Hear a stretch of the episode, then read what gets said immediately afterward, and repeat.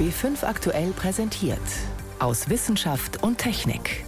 Ein Podcast von B5 aktuell. Ist eher die Infektion der ausschlaggebende Punkt oder sind es eher die Vorerkrankungen? Also das kann natürlich eine Obduktion schon leisten, diese Aussage. Bislang wissen wir immer noch zu wenig darüber, was das Coronavirus im Körper anrichtet. Wie Obduktionen das ändern können, dazu gleich mehr. Außerdem sprechen wir darüber, wie sich der Klimawandel in Europa auswirkt und ob uns der Corona-Lockdown bei der CO2-Bilanz hilft. Und wir fragen, welche gefährlichen Chemikalien in der Kleidung stecken, die wir täglich auf unserer Haut tragen. Das sind drei unserer Themen heute. Am Mikrofon ist David Globig. Obwohl wir uns nun schon seit Monaten mit dem Coronavirus beschäftigen müssen, ist der Erreger in vielerlei Hinsicht immer noch ein großer Unbekannter. Man weiß zum Beispiel nach wie vor nicht genau, welche Organe er außer der Lunge befällt oder warum manche Menschen keine Symptome zeigen und andere innerhalb kürzester Zeit an Covid-19 versterben. Obduktionen, also die Untersuchung der Körper Verstorbener, Obduktionen können einen Beitrag dazu leisten, das Krankheitsbild besser zu verstehen und vielleicht sogar Therapien zu entwickeln. Anfangs waren Medizinerinnen und Mediziner noch sehr zurückhaltend mit solchen Untersuchungen, doch inzwischen liefern Obduktionen viele wichtige Hinweise. Veronika Bräse mit Einzelheiten. Wenn eine Pathologin einen Toten obduziert, geschieht das unter strengen Sicherheitsvorkehrungen. Denn bei Covid-19 kann es beispielsweise passieren, dass bei Druck auf den Brustkorb oder beim Umlagern des Toten noch kleinste Teilchen aus der Lunge entweichen, sogenannte Aerosole, und die können immer noch ansteckend sein. Deshalb waren in China in der frühen Phase des Ausbruchs keine Autopsien erlaubt. Bis Mitte März empfahl auch das Robert Koch Institut, auf Obduktionen in Deutschland möglichst zu verzichten. Inzwischen ist aber klar, dass man eigentlich dadurch Erkenntnisse verliert, die man gewinnen könnte, um gegen dieses Virus anzukämpfen. Und inzwischen empfiehlt sogar das Robert Koch Institut, Sektionen unter bestimmten Schutzmaßnahmen durchzuführen. Sagt Martina Rudelius, Professorin für klinische Pathologie an der LMU München. In München werden jetzt alle obduziert, die in der Klinik an Covid-19 sterben. Das waren fünf Tote in den vergangenen drei Wochen. Verstorbene können wichtige Informationen über eine Krankheit liefern, die man an lebenden Patienten nicht erkennen kann. Pathologen entnehmen nicht nur ganz kleine Gewebeproben, sondern ganze Organe, die sie dann in Ruhe studieren können. Im Nachhinein wird oft erst klar, welche Prozesse im Körper des Patienten abgelaufen sein müssen, erklärt der Hamburger Rechtsmediziner Klaus Püschel. Der Goldstandard für die Erforschung einer solchen Krankheit ist eben die Untersuchung der negativen Abläufe der Toten. Und von den Toten lernen wir für die Lebenden. In Hamburg wurden bereits etwa 100 Corona-Tote obduziert. Das geschieht standardmäßig, seit das RKI grünes Licht gegeben hat und ohne jegliche Vorauswahl. Die Rechtsmediziner dort schauen sich auch sämtliche Fälle an, die ungeklärte Todesursachen haben. Der Zwischenstand in Hamburg, das Durchschnittsalter der an Covid-19 Verstorbenen lag bei 80 Jahren und fast alle hatten Vorerkrankungen. In den USA brachten nun aktuelle Autopsien ans Licht, dass Menschen schon drei Wochen früher als bisher angenommen am Coronavirus verstorben sind. Demnach gab es bereits am 6. Februar den ersten Todesfall in Kalifornien. Für die Statistik der Todeszahlen ist es wichtig zu wissen, ob jemand an dem neuen Coronavirus oder mit dem Virus verstorben ist. Die Münchner Pathologin Martina Rudelius. Ist eher die Infektion der ausschlaggebende Punkt oder sind es eher die Vorerkrankungen? Also das kann natürlich eine Obduktion schon leisten, diese Aussage. Und sie kann noch mehr. Posthum zeigt sich beispielsweise, in welcher Weise die Lunge vom Coronavirus befallen war. Am Unispital in Basel hat man das Lungengewebe von 20 Verstorbenen genau analysiert und festgestellt, dass die Covid-19-Patienten gar keine Lungenentzündung im eigentlichen Sinn hatten.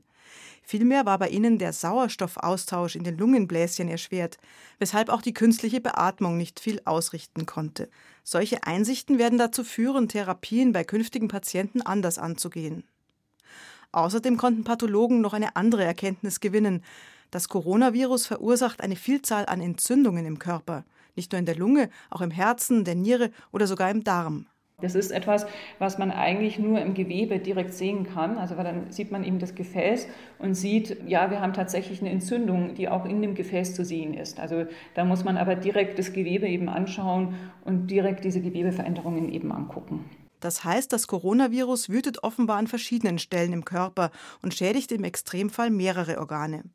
Das mag erklären, warum manche Patienten nach einer Infektion so schnell versterben. Solche Beobachtungen müssen nun gesammelt und veröffentlicht werden. Obduktionen bei Covid-19, ein Beitrag von Veronika Bräse. Die Corona-Pandemie beherrscht im Moment die Schlagzeilen. Dadurch tritt eine andere weltweite Krise, die uns bedroht, ziemlich in den Hintergrund, die Klimakrise. Schülerinnen und Schüler, die freitags zu Tausenden für mehr Klimaschutz auf die Straße gehen, das bleibt wohl noch für eine ganze Weile undenkbar. Immerhin gab es diesen Freitag eine weltweite Online-Streikaktion. Doch der Kampf gegen die Erderwärmung macht auch an anderen Stellen eine Zwangspause. Dieses Jahr gibt es zum Beispiel keine Weltklimakonferenz. Dabei zeigt der aktuelle Bericht zur Lage des Klimas in Europa, dass wir mit unseren Bemühungen nicht nachlassen dürfen. Meine Kollegin Miriam Stumpfe hat sich den neuen Bericht näher angeschaut. Forscher haben ja schon im Januar erklärt, dass 2019 weltweit eines der zwei wärmsten Jahre seit Beginn der Aufzeichnungen war. Wie sieht es denn aus, wenn man speziell Europa betrachtet? In Europa war das Jahr 2019 sogar das wärmste seit Beginn der Aufzeichnungen. Man hat es äh, vielleicht auch noch gut im Kopf. In Deutschland gab es Hitzerekorde, auch in Frankreich, Zentraleuropa, da war es besonders stark. Hitzewellen gehörten dazu, wo die Temperaturen zum Teil drei bis vier Grad über den Durchschnittswerten lagen. Dann merkte man auch das besondere Jahr noch in einer Dürre, die in Zentraleuropa vor allem geherrscht hat. Und wir merken es ja auch gerade, der trockene Frühling, die Erde ist eh schon gestresst und trocken, der schlägt jetzt nochmal besonders rein. Und in der Bilanz von dem Jahr 2019 für Europa fällt auch noch was auf, nämlich wir hatten außergewöhnlich viele Sonnenstunden. Die werden erst seit den 80er Jahren erhoben, aber es gab noch nie so viele wie 2019. Jetzt haben wir also ein paar Rekorde im Jahr 2019 gehabt. War dieses Jahr 2019 dann für Europa ein außergewöhnliches Jahr? Außergewöhnlich klar, aber es ist trotzdem kein Ausreißer, denn wenn man sich die letzten zwei Jahrzehnte anschaut, da ballen sich tatsächlich die wärmsten Jahre, Rekordjahre. Elf der zwölf wärmsten Jahre, die haben wir nach dem Jahr 2000 gehabt. Also das ist sozusagen ein Phänomen, ein Jahr, das sich in diesen langfristigen Erwärmungstrend nahtlos einreiht. Und da kann man auch dazu sagen, Europa erwärmt sich schneller als der Rest der Welt. Während wir in den letzten Jahren in Europa ungefähr zwei Grad Celsius in unseren Temperaturen über den Werten der vorindustriellen Zeit lagen, waren das weltweit nur 1,1 Grad Celsius. Also Europa ist stärker betroffen von der Klimaerwärmung. Also dieser Bericht, der macht ziemlich deutlich klar, der Klimaschutz drängt, wenn wir umsteuern wollen, oder? Nach wie vor steigen die CO2-Emissionen, ist auch nochmal in dem Bericht festgehalten, auch im letzten Jahr weltweit. Und eigentlich müssten sie längst sinken. Jetzt gab es ja schon mehrfach Spekulationen, dass die Corona-Krise dem Klimaschutz quasi in die Hände spielt. Die Fabriken stehen still, es sind weniger Autos unterwegs, äh, es fliegt kaum noch ein Flugzeug. Bringt das tatsächlich was? Kurzfristig ist es tatsächlich spürbar. Man hat das gesehen zum Beispiel in China. Da sind die CO2-Emissionen regional um 25 Prozent runtergegangen. Ist wirklich ein großer Einschnitt. Und es gibt auch schon Abschätzungen weltweit, dass wahrscheinlich wir in diesem Jahr 2020 5 Prozent unter den CO2-Emissionen vom letzten Jahr liegen könnten. Das ist ein gewaltiger Einschnitt. Das hat bisher keine Wirtschaftskrise geschafft. Aber letztendlich ist es natürlich nur eine Verschnaufpause, weil die Frage ist, wie geht es weiter, wenn wir dann wieder hochfahren? Ja, und wie geht's weiter? Also irgendwann werden die Flugzeuge ja wahrscheinlich wieder fliegen und die Fabriken arbeiten. Was passiert dann? Das ist die große Frage, um die auch gerade schon gerungen wird hinter den Kulissen. Also es gibt von Industrieverbänden, sei es die Autoindustrie oder den Fluggesellschaften, viele Vorstöße jetzt zu sagen, lasst uns das mit den CO2-Grenzwerten lockern oder aufschieben oder mit den Basisdaten, auf der unsere Klimaschutzanstrengungen bewertet werden. Und da muss man wirklich aufpassen, weil wenn wir jetzt ein Jahr fasten und dann umso wilder weitermachen, danach ist dem Klimaschutz nicht geholfen. Und tatsächlich ist da auch die Frage, was kann da in Sachen Klimapolitik weitergehen? Die Klimakonferenz für dieses Jahr, die ist schon mal auf nächstes Jahr vertagt. Das schmerzt viele Klimaschutzexperten sehr. Aber es gibt ja sicher Dinge, die schnell passieren müssen, auch in der Politik. Was wären denn also die entscheidenden Schritte? Ganz dringend müssten alle Länder einen Plan einreichen, inwiefern sie ihre Klimaziele ehrgeiziger machen wollen. Das ist schon lange klar. Seit Februar eigentlich sollte das auf dem Tisch liegen, denn das, was bisher an Klimazielen da ist, das reicht gerade mal für so Begrenzung auf drei Grad Erwärmung. Und wir wollen ja aller, allerhöchstens 2 Grad Erwärmung. Da haben bisher nur ein paar kleine Länder, Inselstaaten Vorschläge eingereicht. Die großen Industriestaaten haben sich zurückgehalten. Bis auf Norwegen hat niemand eigentlich wirklich einen Vorstoß gemacht, wie es besser werden könnte. Das ist ein ganz dringender Punkt. Und wenn da jetzt die Konferenz vertagt wird, naja, einerseits könnte man sagen, ha, dann hätten sie noch mal Zeit nachzuarbeiten, aber es lässt natürlich auch der zeitliche Druck nach. Und auch weiß man nicht, was zum Beispiel passieren wird mit den wichtigen Unterhändlertreffen, die vor so Konferenzen stattfinden. Das erste wird jetzt im Herbst sein, wahrscheinlich auch nur virtuell. Wie kann das funktionieren? Also da liegen viele Hausaufgaben auf dem Tisch, die dringend gelöst werden müssen.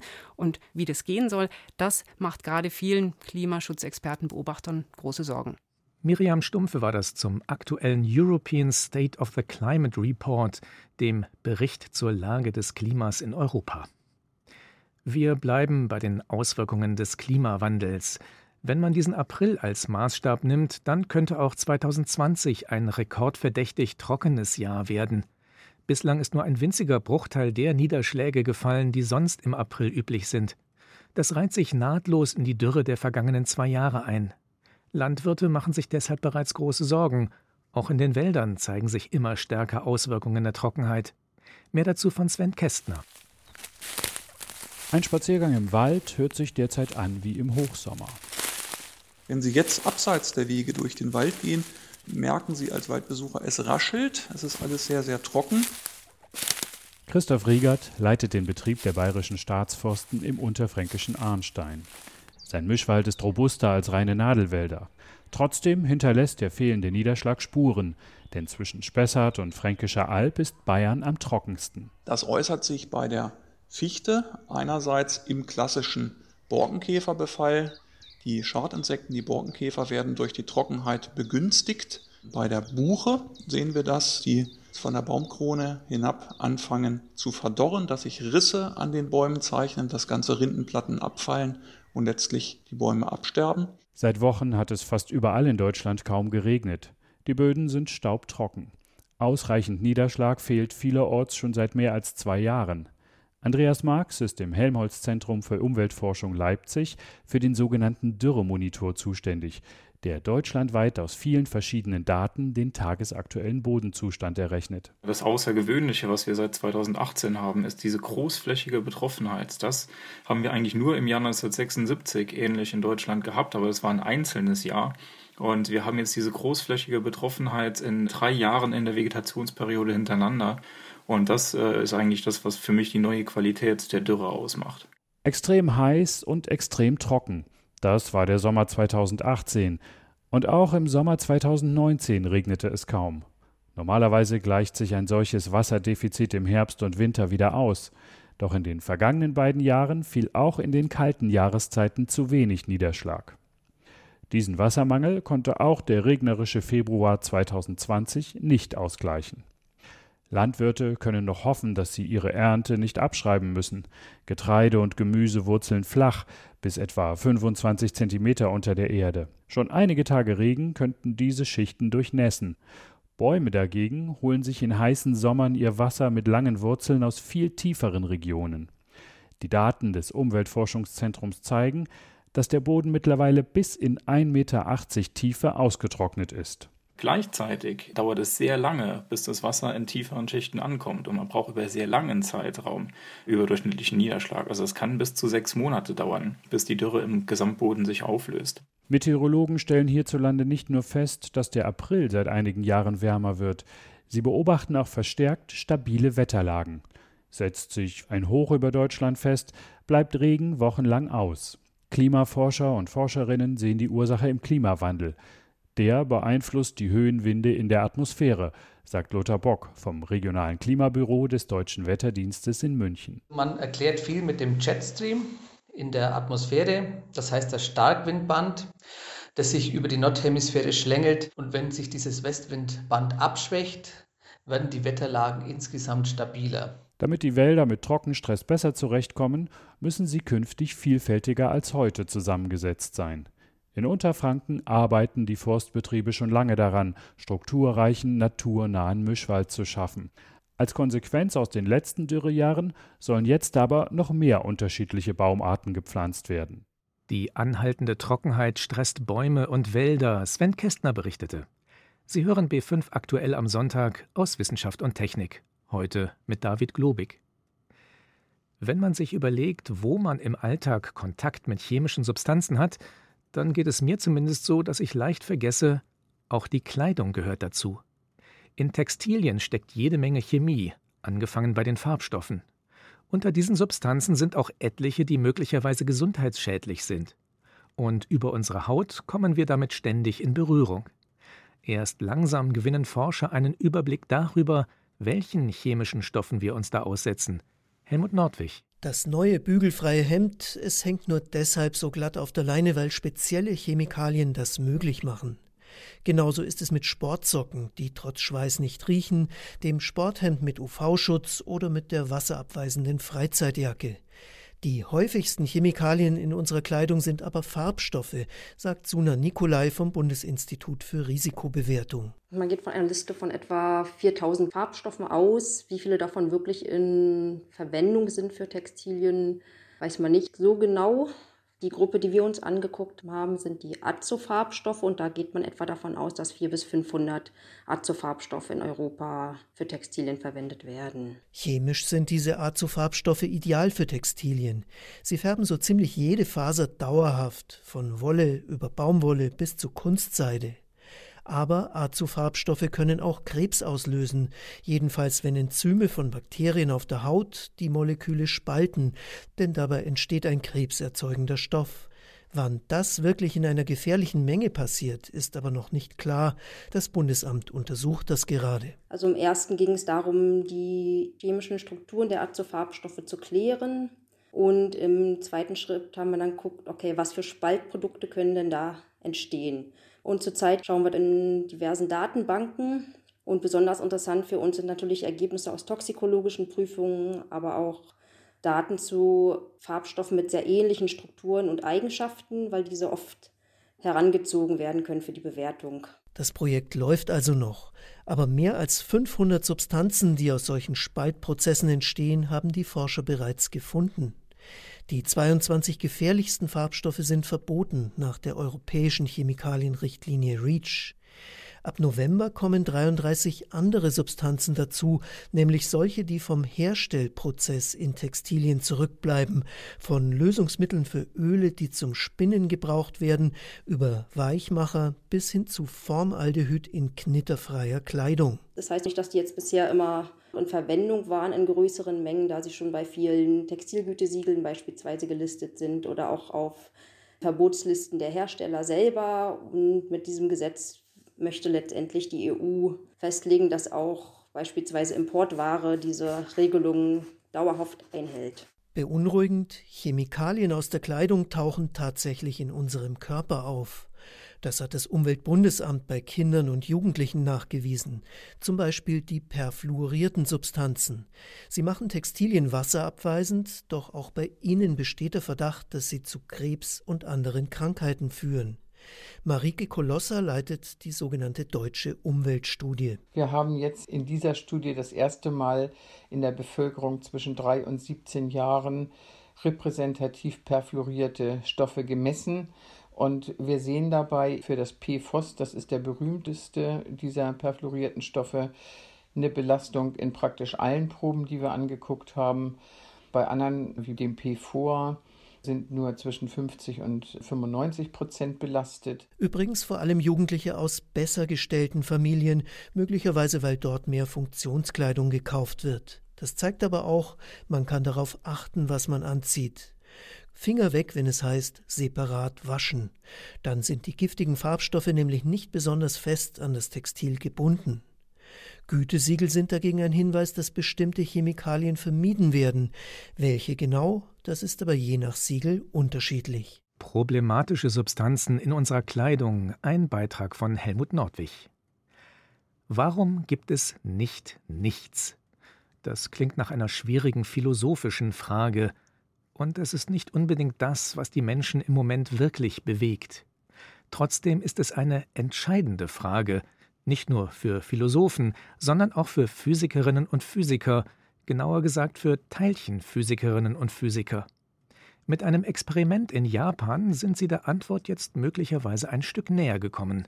Mehr dazu von Sophie Stiegler. In der Physik klingt die Frage ein bisschen anders. Warum gibt es Materie? Also die festen Bausteine, aus denen Planeten, Häuser, Zahnputzbecher und auch wir bestehen. Diese Frage treibt Teilchenforscher Federico Sanchez von der Uni Genf an. Am Anfang von allem war der Urknall. Und anschließend sind nach und nach Elementarteilchen entstanden. Aus purer Energie entsteht immer genauso viel Materie wie Antimaterie. Aber wenn wir uns umschauen, wir leben in einem Universum, das aus Materie besteht. Das ist besonders erstaunlich, wenn man weiß, was passiert, wenn sich Materie und Antimaterie treffen. Sie zerstrahlen zu reiner Energie und löschen sich einfach wieder aus. Puff, weg. Das liegt daran, dass ein Antiteilchen einfach nur das Gegenstück eines Teilchens ist, eben mit entgegengesetzten Eigenschaften, erklärt Wolfgang Rode, Professor für Astroteilchenphysik an der TU Dortmund. Das kann man sich vorstellen wie das Verhalten eines Teilchens, das man in einem Spiegel sieht, in dem dann im Spiegel aus einem Teilchen, was vorwärts läuft und sich nach rechts dreht, im Spiegel ein Teilchen wird, was rückwärts läuft und sich nach links dreht. Und die Physik sollte sich natürlich, egal wie ein Prozess gespiegelt ist, immer gleich verhalten. Die Natur hält sich aber vermutlich leider nicht dran. Wir glauben, dass es irgendwann in der Entwicklung doch einen Unterschied gab zwischen Materie und Antimaterie. Das ist der Grund, warum es uns gibt. Denn dadurch könnte mehr Materie als Antimaterie entstanden sein. Zusammen mit Kolleginnen und Kollegen aus aller Welt hat Federico Sanchez dazu Experimente in Japan gemacht, mit einem der häufigsten Teilchen im Universum, dem Neutrino. Das kennt nicht unbedingt jeder, obwohl jede Sekunde Billionen Neutrinos allein durch unseren Daumen fliegen. Aber keine Angst, die tun nichts. Sie fliegen fast immer völlig ungestört durch. Leider fliegen sie auch gerne durch Geräte durch, mit denen man sie messen möchte. Deswegen musste man sich für das Experiment T2K was einfallen lassen. Wir produzieren Neutrinos an der Ostküste Japans, nördlich von Tokio. Dann schießen wir sie 300 Kilometer weit zur Westküste. Weil die Erde rund ist, fliegen sie durch die Erdkugel durch. Und dabei verändern sie sich. Die Neutrinos verwandeln sich im Flug und treten in verschiedenen Kostümen auf. Und genau da haben Sanchez und das Team Unterschiede zwischen den Neutrinos und den Antineutrinos entdeckt. Wir sehen, dass diese Verwandlungen unterschiedlich wahrscheinlich sind bei Neutrinos und Antineutrinos. Und wir beobachten, dass diese Verletzung der Symmetrie sehr stark ist. Allerdings muss man auch sagen, die Daten basieren auf nur gut 100 Teilchen, die man gemessen hat, in acht Jahren Messzeit. Das gibt vielleicht einen kleinen Eindruck davon, wie schwer es ist, Neutrinos überhaupt zu fangen. Einen sicheren Beweis liefern die Zahlen noch lange nicht, sagt Wolfgang Rode von der TU Dortmund. Da bin ich nun auch ein ungläubiger Mensch, aber ich habe das so häufig erlebt, dass irgendwo Effekte aufgetaucht sind und äh, dann sind sie im Laufe der Zeit wieder entschwunden. Falls sich die Unterschiede zwischen Neutrinos und Antineutrinos aber bestätigen, könnte das der Schlüssel sein, um zu verstehen, warum das Universum eigentlich zu viel Materie hervorgebracht hat. Warum es überhaupt Materie gibt, Sophie Stiegler war das über Neutrino-Forschung. So viel für heute aus Forschung und Technik. Am Mikrofon war David Globig.